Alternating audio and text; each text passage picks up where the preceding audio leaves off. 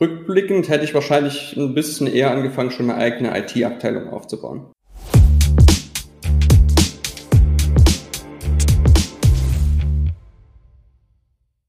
Herzlich willkommen bei Pflege Digital Jetzt, dem Digital-Podcast für die Pflegebranche. Ich habe in unserer ersten Folge 2023 gleich einen ganz besonderen Gast und das ist der Herr Andreas Mildner von den Hera-Residenzen, einem der wohl ja am dynamischsten wachsenden Player im Pflegemarkt. Ja, hallo Herr Mildner, schön, dass Sie da sind. Hallo, guten Tag, Herr Schneeweiß, freut mich. Herr Mildner, Sie kommen ganz klassisch nicht aus der Pflege, sondern haben eher einen Hintergrund in der Betriebswirtschaft oder besser gesagt im, im, Finanzbereich. Ist das so richtig? Können Sie vielleicht unseren Hörern mal ganz kurz erklären, was Sie vorher gemacht haben und wie es dann zur Gründung der Hera-Residenzen kam? Genau, also ich bin, äh, wie man jetzt optisch schon vermutet, komme ich nicht so direkt aus der Pflege, sondern habe mehr den betriebswirtschaftlichen Hintergrund habe mich über 15 Jahre lang stark mit Finanzierungsthemen beschäftigt, äh, angefangen klassisch im Immobilienbereich, wo ich zuerst so kleinere Projekte betreut habe, dann größere, äh, für eine Bausparkasse angefangen habe, für einen Versicherer. Und dann ging das so die Tippel-Tappel-Tour weiter, war dann auch bei einem Spezialfinanzierer, wo ich Flugzeuge finanziert habe, also wirklich so diese A380 und äh, 777, also die großen Flugzeuge. Und dort bin ich dann so langsam in die Unternehmensfinanzierung hineingerutscht weil wir dort zum Beispiel auch einen koreanischen Leasinggeber aufgebaut haben, der also selbst Flugzeuge gekauft hat und die dann weiter vermietet hat. Ja, und in der Zeit äh, bin ich mit unserem Vorsitzenden von Herren Residenzen in Kontakt gekommen, dem Herrn Penja, äh, habe ihn kennengelernt und der Herr Penja hat eine lange, lange Karriere hinter sich, hat schon einige Unternehmen aufgebaut und so unter anderem auch eine große Pflegegruppe im Vereinigten Königreich die heißt Four Seasons Healthcare und da war er Anfang der 2000er beteiligt, das Unternehmen mit aufzubauen. War eine sehr stationär geprägte Pflegekette, wo im Vereinigten Königreich im Prinzip dann auch Konsolidierung vorgenommen wurden. Also die haben mehrere stationäre Ketten oder Unternehmen gekauft und haben daraus eine äh, große Kette geformt. Ja, und mit dem Herrn Penny hatte ich die Idee entwickelt, Mensch, das Gleiche müsste man doch auch hier in Deutschland tun können. Und je länger wir darüber nachgedacht haben, desto äh, mehr sind wir zu dem Schluss gekommen, dass das eine gute Idee ist. Und hier in Deutschland, ich sag mal, im stationären Bereich hat das auch schon teilweise stattgefunden. Da gab es ja auch durchaus professionelle Investoren, die das mit vorangetrieben haben. Wenn man jetzt mal so in die Landkarte guckt, die Aloheims, die Koreans etc. Aber im ja. ambulanten Pflegebereich ist es noch nicht derart stark vorangetrieben worden. Und so sind wir dann einfach 2019 mit der Idee gestartet, haben dann äh, Ende 2019 auch das erste Unternehmen gekauft und dann peu à peu ein Pflegedienst nach dem anderen und aktuell stehen wir bei gut 23 Pflegediensten in der Gruppe. Ja, das ist ganz ordentlich. Also vor allem in der äh, doch recht kurzen Zeit. Also man liest ja auch immer wieder bei Pflegemarken in den anderen Medien, ähm, äh, Hera hat hier noch wen dazugenommen, dort noch wen dazugenommen.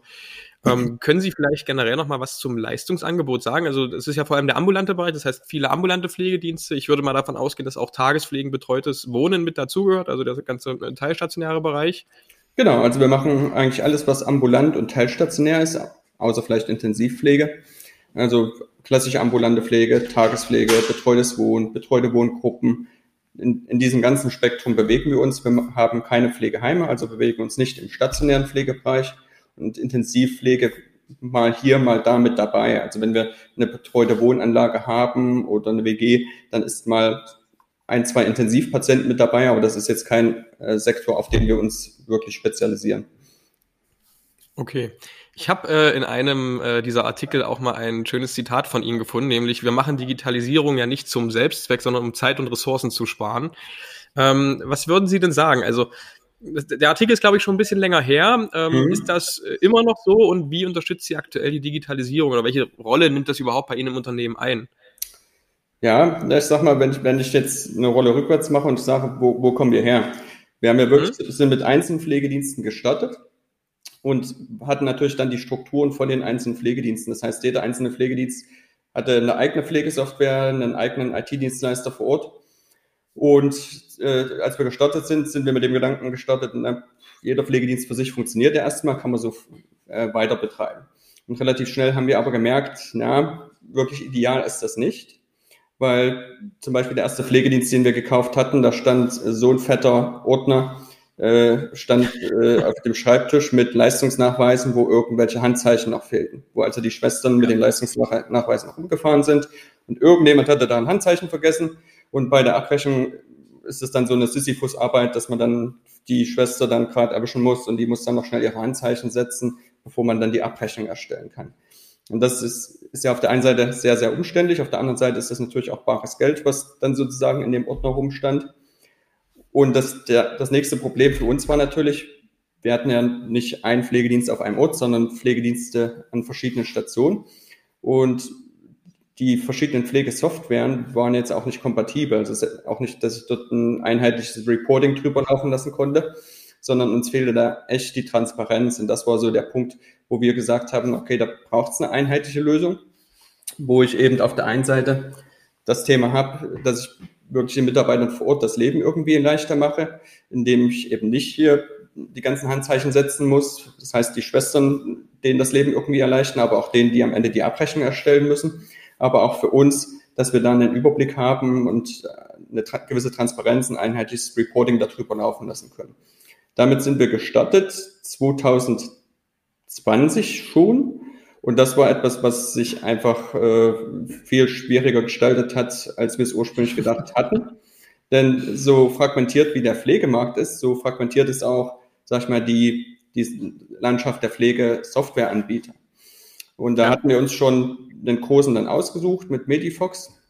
Aber selbst die waren es eben gewohnt, mit einzelnen kleinen Pflegediensten zusammenzuarbeiten und jetzt nicht, ich, ich mache äh, einen Verbund und mache einen großen Rahmenvertrag und ziehe das Ganze dann eben äh, eine Ebene größer auf. Also das war auch für die eine gewisse Umstellung. Ja. Und so hat sich das wirklich äh, hat einfach länger gedauert, als wir das ursprünglich dachten. Wir waren dann nämlich auch so, dass wir dachten, okay, wenn wir das Ganze machen, dann betreiben wir natürlich die Pflegesoftware auch an der Cloud, dass wir von überall drauf zugreifen können, äh, auch Führungskräfte darauf zugreifen können. Und dann wählen wir uns gleich einen der modernen Anbieter aus, wie die AWS, was ja. Per se auch gut war, ne? aber wie, wie Medifox konnte zum Beispiel am Anfang gar nicht mit AWS. Also ja. war, war das dann auch schon so ein Schritt, der auch nochmal bis zu Wochen gedauert hat, bis wir das mit der AWS kompatibel gekriegt haben. Und so ist dann ein kleines Problemchen nach dem anderen. Äh, wo, wo stehen wir aktuell? Also ich, ich würde das nach wie vor weiter so tun. Allerdings äh, habe ich nicht mit ganz so vielen Problemen gerechnet, wie es, wie sie sich jetzt halt so aufgetan haben. Aber der Weg, den wir da beschritten haben, den würde ich schon als richtig betrachten, ja. Ja, wobei man ja auch natürlich sagen muss, äh, das ist bei Ihnen nochmal ein Sonderfall. Also A, weil Sie mittlerweile auch eine gewisse Größe erreicht haben und B, weil Sie immer noch so dynamisch wachsen. Äh, jedes Jahr kommen da mehrere ähm, Pflegedienste eben hinzu. Die müssen alle in die bestehende Technologielandschaft ähm, dann integriert werden. Also ich glaube, es ist gar kein so einfacher Job, das dann auch zu machen. Und ich kann mir vorstellen, dass man das äh, zum einen, was die zeitliche, aber auch was die Kostenebene angeht, äh, schnell mal auch unterschätzt, äh, wie lange es äh, dauert. Dann ist das Thema der Ansiedelung der IT oder Digitalisierung im Unternehmen ja auch mal ganz interessant. Also mhm. Sie haben gesagt, ähm, Sie haben extrem viel damit zu tun. Also bestehende ähm, Pflegedienste, die Sie aufkaufen, müssen äh, migriert werden. Ähm, oder auch äh, bestehende, die schon länger dabei sind, haben teilweise Supportfragen oder ähnliches. Haben Sie da eine eigene Abteilung im Unternehmen, die sich nur um dieses Thema kümmert? Äh, arbeiten Sie da mit Dienstleistern zusammen? Ähm, wie ist das Ganze, ich sag mal, organisatorisch aufgestellt? Genau, also wir, wir sind gestartet komplett mit Dienstleistern. Da hatten wir mit dem Gesundheitsfonds Leipzig gearbeitet und dann später auch mit iTex, die Sie ja ganz äh, sehr gut kennen. Äh, die Kollegen von iTex, die machen vor allem die Vorortbetreuung in den Pflegediensten für uns, was die halt sehr, sehr gut können, auch einen guten Service zeigen. Genauso die Gesundheitsfonds Leipzig, die hatten sich dann mehr so um die zentrale Infrastruktur gekümmert, als um den Aufbau der ABS Cloud. Und im letzten Jahr war dann so ein Strategieschwenk von uns, dass wir gesagt haben, wir müssen eine gewisse Kompetenz auch im Haus haben und haben angefangen, eine eigene IT-Abteilung aufzubauen, die aber jetzt nicht die Vorortbetreuung macht, weil das einfach zu kompliziert wäre. Unsere Pflegedienste verteilen sich ja auf viele Bundesländer und auf einen recht großen Kreis, sondern diese Vorortbetreuung macht weiterhin ITEX. Aber unsere IT-Fachleute im Haus, die fokussieren sich auf den zentralen Betrieb, also Betrieb der AWS Cloud und alles was damit zu tun hat. Und äh, ich sag mal, auf Holding-Ebene das, das ganze Thema Dito. Äh, jetzt ist ja, ich hatte mich gerade so stark auf das Thema Pflegesoftware fokussiert. Das ist ja tatsächlich nicht das Einzige. Das ist so das maßgebliche mhm. Pflegedienst, weil das so das zentrale Tool ist. Aber da kommen ja tatsächlich noch andere Sachen dazu, wo wir natürlich auch versuchen, die Vorteile von Digitalisierung zu nutzen. Eins ist zum Beispiel, dass wir im letzten Jahr auch angefangen haben, ein zentrales Qualitätsmanagement aufzubauen. Und da haben wir uns auch einen Softwareanbieter rausgesucht, wo man eben cloudfähig ist und wegkommt von diesen Papierordnern, die sich theoretisch jeder Mitarbeiter durchlesen müsste, sondern den Mitarbeitern das auch digital zur Verfügung stellt. Die können das selbst äh, lesen, durcharbeiten und dann natürlich auch dokumentieren, dass sie es gemacht haben. Also da probieren wir schon in, in weite Richtung, eben mit dem Fokus, wie Sie es zu Beginn gesagt haben, alles, was nützt, also jetzt nicht Digitalisierung zum Selbstzweck, aber wo man dann einen Mehrwert bieten kann, dass wir da die Angebote nutzen. Ja. Würden Sie jetzt rückblickend betrachten nochmal etwas ähm, ganz anders machen, also auf der Reise? Also würden Sie von vornherein, ähm, ich sag mal, Stellen für die IT im eigenen Unternehmen einplanen oder würden Sie früher in, in, in eigenes Personal in dem Bereich investieren oder gibt es andere Themen, wo Sie jetzt gesagt haben, in den letzten drei Jahren, Sie haben ja gesagt, einiges lief ja doch etwas holprig, war ein bisschen komplexer. Gibt es da wirklich Sachen, wo Sie sagen, hey, wenn ich jetzt nochmal von null anfangen dürfte, ich hätte mein Wissen, was ich jetzt habe, das würde ich anders machen? Das ist eine sehr gute Frage. Rückblickend hätte ich wahrscheinlich ein bisschen eher angefangen, schon eine eigene IT-Abteilung aufzubauen. Weil, ich sag mal, wenn man sich das vorstellt, ganz am Anfang war man ja quasi ein Start-up und dann äh, lagen halt viele Tätigkeiten entweder bei einem direkt als Person oder bei den ersten Mitarbeitern, die die Holding hatte. Und da war man alles von Systemadministrator bis Analyst für neue Transaktionen, also wahnsinnig breites Gebiet. Und am Anfang geht das so mehr schlecht als recht, aber es kommt dann doch relativ schnell ein Punkt, wo man einfach Hilfe braucht. Und klar, wenn ich dann mit externen Dienstleistern zusammenarbeite, dann hat das den Vorteil, dass ich nicht sofort die hohen äh, Sprungkosten habe, dass ich jetzt einen Mitarbeiter habe und ich brauche dann vielleicht nicht bloß einen Mitarbeiter, sondern zwei. Das ist halt so dieses Problem, was ich zu Beginn habe. Insofern war es wahrscheinlich doch gut, am Anfang mit einem externen Dienstleister zusammenzuarbeiten, um da einfach ein bisschen die Kosten besser kontrollieren zu können. Aber gerade wenn man diese Wachstumskurve vorhat, wie wir sie haben, äh, muss man irgendwann auch eigene Mitarbeiter einplanen und die mit einstellen. Hm. Darüber haben wir ja noch gar nicht gesprochen. Ähm, können Sie mal etwas zu Ihrem Wachstumsziel ähm, erzählen? Also wo wollen Sie ähm, wann stehen? Naja, ich habe ja mal in dem Artikel auf pflegemarkt.com gesagt, dass wir bis 2025 so 100 bis äh, 200 Pflegedienste in der Gruppe vereinen wollen. Das ist ein ambitioniertes Ziel. Also die 100 stehen für mich tatsächlich noch als Ziel bis Ende 2025. Also tatsächlich steht für mich mehr dahinter ein Umsatzziel, dass wir eben so Richtung 100, 200 Millionen Umsatz äh, bis Ende 2025 erreicht haben. Äh, jetzt, jetzt ist mal so über einen ganz dicken Daumen gepeilt, dass halt jeder Pflegedienst eine Million Euro Umsatz erwirtschaftet und daher, daher kommt die mhm. Zahl der, der Pflegedienste. Allerdings haben wir auch da natürlich größere und kleinere dabei. Also das ist eine Richtschnur, aber so oder so, wenn ich jetzt bei 23 Pflegediensten bin und sehe, dass ich Richtung 100 will, ist das natürlich schon eine steile Wachstumskurve, wo sich auch immer einiges an den Strukturen auch und an, an den Prozessen ändern muss.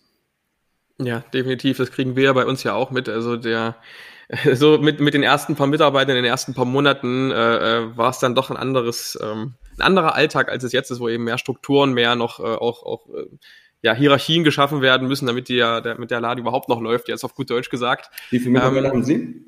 Äh, wir sind jetzt mittlerweile bei knapp 20 Mitarbeitern. Mhm. Also nicht ganz so viel wie bei euch, mhm. weil wir natürlich auch ein weniger mitarbeiterintensives äh, äh, Geschäftsfeld da gewählt haben und eher ja. dann eben auf Produktebene agieren, aber ähm, trotzdem, wir sind ja damals zu zweit gestartet mit also Tobias und ich ähm, und ja, da hat, haben sich auch einige Learnings auf jeden Fall ergeben draus.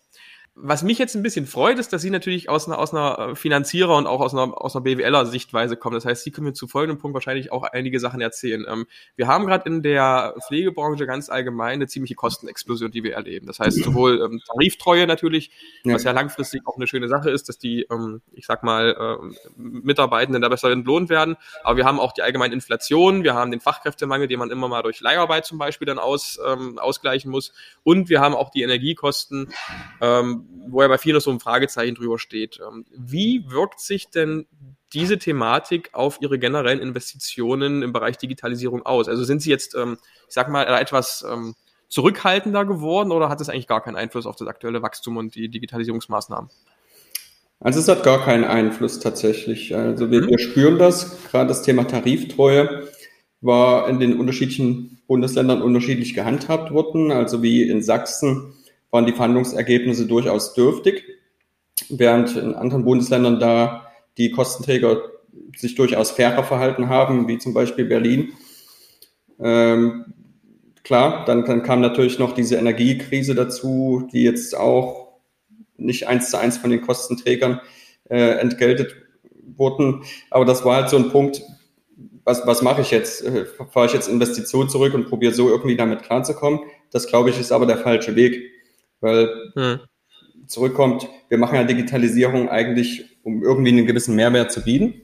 Und den Mehrwert sehen wir schon, wenn wir, jetzt mal ganz plastisch gesprochen, wenn, wenn ich in den Pflegedienst hineinkomme und ich frage die Schwester oder die PDL vor Ort, wie voll sind die Touren? Wird jeder erstmal sagen, ziemlich voll. Also ich habe noch, hab noch nie erlebt, dass dann gesagt wurde, nee, dann, die, die sind, wir hätten da noch Luft, also wir können dadurch auch noch aufnehmen. Das, das kommt häufig nicht vor, weil, weil das ist halt auch so ein Gefühl. Ne? Ein Pflegedienst ist ja doch recht viel los. Also es ist ja recht chaotisch, es wird ganz viel angerufen, dann rufen Angehörige an und dies und das. Also man hat eigentlich ständig so ein Gefühl von, es ist wahnsinnig viel los. Und da ist das Thema Pflegesoftware tatsächlich etwas, wenn man das einmal richtig eingeführt hat, dann kriegt man plötzlich eine Transparenz und kann dann zeigen, ja, aber guckt mal diese Touren an, die gehen tatsächlich von da bis da, da wäre tatsächlich noch irgendwie eine Stunde Luft. Oder seht ihr, die Mitarbeiter, die haben so und so lange Rüstzeiten? Oder schaut mal, die Tour ist völlig schlecht organisiert, man fährt von da nach dort nach da. Und das, das bietet mir halt wirklich die Pflegesoftware an, an einfachen Beispielen.